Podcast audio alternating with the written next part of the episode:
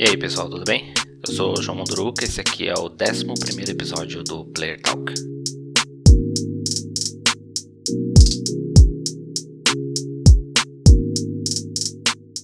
Na nossa conversa de hoje, a gente passou aí uma semana bastante coisa da Microsoft e algumas coisas sobre a Sony, mais especificamente da Naughty Dog. Para começar, essa semana se falou bastante sobre a compra da ZeniMax Media, né, que é dona de Fallout e Doom, por exemplo, por 7.5 milhões de dólares pela Microsoft, que aí foi finalmente concluída a compra, já tinha sido anunciado, mas aí estava esperando a autorização, né, o aval da União Europeia para concluir essa compra, né.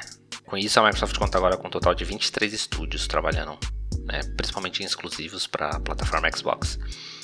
A Microsoft afirma que a Bethesda ela será um negócio à parte da Microsoft, como é a Mojang, por exemplo, de Minecraft, ou LinkedIn, GitHub. Né? São empresas que têm estratégias independentes da Microsoft. Então, após o anúncio aí de, de conclusão dessa compra, a Microsoft, juntamente com alguns chefes da Bethesda, fez, fez um bate-papo ao vivo, foi transmitido ali no canal do Xbox, onde Phil Spencer disse que a Bethesda vai cumprir com os atuais contratos, né? Ela já está desenvolvendo alguns títulos que já foram anunciados para PlayStation, para Switch, por exemplo. Mas ela afirma que o Game Pass é o melhor lugar para se jogar, entre aspas aí que pode se esperar futuros títulos exclusivos da plataforma exclusivos para as plataformas que tem Game Pass, que atualmente é PC, celulares e tablets Android e o Xbox em si. Ainda fica a dúvida se títulos como Starfield, uh, que a Bethesda já está produzindo há um tempo, e o recém-anunciado Indiana Jones, se eles também serão exclusivos, né, para Game Pass.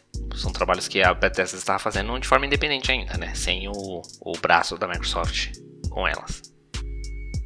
Na sexta-feira, dia 12 mesmo, 19 títulos entraram dentro do Game Pass, títulos da ZeniMax, né, entraram dentro do Game Pass, do catálogo do Game Pass. Entre eles tem Doom, os clássicos do Doom, do 1, do 2. Tem o Doom Eternal, que é esse último que saiu os três Wolfenstein dessa nova saga.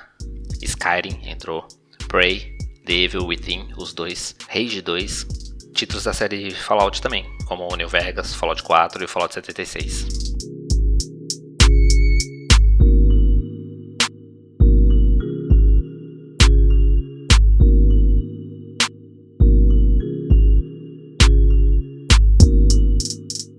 Ainda falando referente à Microsoft, né? Ela está atualizando o browser que tem dentro do Xbox para a nova versão do Edge. Né? O Edge, o mesmo do Windows, ele sofreu uma atualização aí que mudou toda a base dele, né? Todo o código base, que agora é um código baseado no código aberto Chromium, que também deu origem ao Chrome do Google, né? Então, isso procurando mais compatibilidade, né, para navegação na internet. Curiosamente, e eu acho que não por acaso, esse navegador ele é compatível com GeForce Now, serviço que permite você jogar via streaming alguns jogos que você tem na sua biblioteca do Steam e da Epic Store.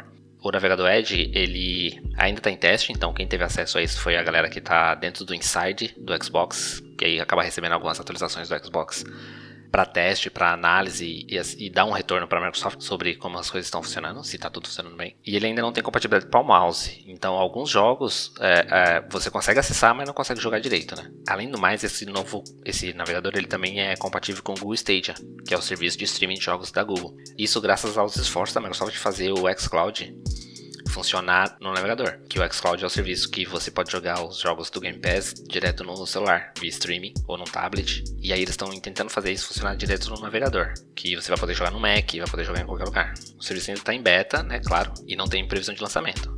Ainda falando sobre o Game Pass, tem rumores que o, que o serviço Ubisoft Plus, que é o serviço de assinatura da Ubisoft, que você tem acesso a todos os jogos do, do catálogo deles no PC, ele pode chegar no Game Pass também, como é o EA Play.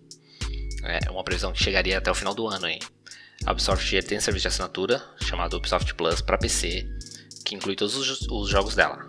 Nesse boato aí comentou que, que não chegaria todos os títulos no Game Pass, né? Mas seria mais uma seleção de alguns títulos da Ubisoft. Gerou questionamento se o Game Pass sofreria um aumento de preço, porque está adicionando mais conteúdo, mais conteúdo, como o EA Play e assim por diante. Essa pessoa que soltou esses rumores diz que não acredita nisso, né? Que pode ser algo mais no, no estilo do de você pagar por níveis diferentes. Então você vai pagar a assinatura do Game Pass Ultimate. Para adicionar o EA Play, você pagaria mais 10 reais. E para adicionar o Ubisoft Plus, você pagaria outros 10 reais, entendeu? Então você vai poder escolher qual combinado, qual combo de, de, de canais de jogos você gostaria. Mas é um boato. É, até o final do ano, possivelmente, né? E3 aí já deve ter alguma informação mais perto disso. E3 acontece no meio do ano, para quem tem dúvida.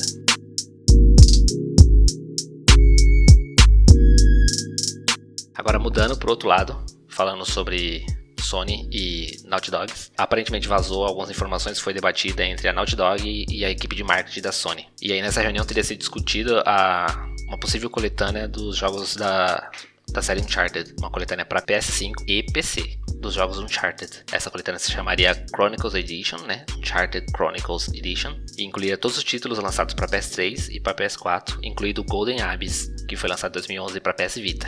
Ele ainda não chegou a nenhum console de mesa.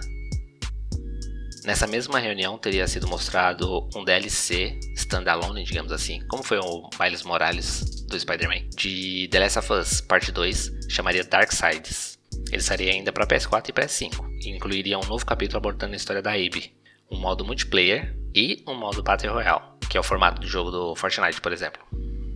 Aí que eu acho meio estranho sobre esse vazamento, né? Porque a, Naughty Dog é muito focada em fazer histórias, né? Jogos com uma história, jogos de aventura com uma história bem interessante. Colocar, principalmente a série The Last of Us nesse meio do Battle Royale não vejo muito sentido. Se fosse um Uncharted, por exemplo, eu acho que até faria mais, daria mais créditos para esse boato, mas a informação que saiu foi essa. Ainda nessa reunião, de onde surgiu todos esses boatos, a, supostamente a reunião teria sido encerrada com um trailer de gameplay de uma nova IP, de um novo jogo feito pela Naughty Dogs. Esse jogo seria Strays Cross, que seria um jogo de tiro em primeira pessoa, e o gameplay mostrava ali um, um protagonista atravessando portais entre diferentes lugares e épocas. Essa seria a primeira nova IP da Naughty Dogs para PS5.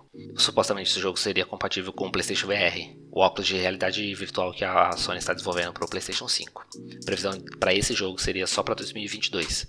Os outros boatos seriam ainda para esse ano, né? A coletânea de Uncharted e a continuação do The Last of Us Part 2.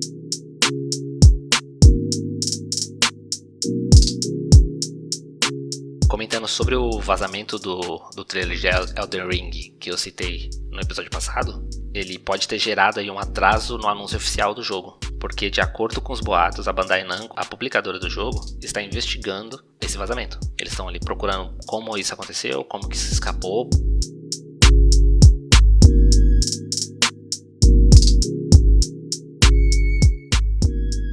Queria pedir para vocês que tá ouvindo o podcast, se você puder compartilhar indicar para alguém que gosta do, do, desse mundo de jogos, ajudaria bastante a gente aqui.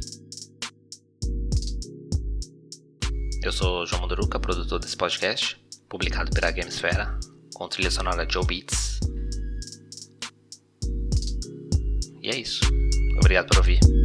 Até a próxima.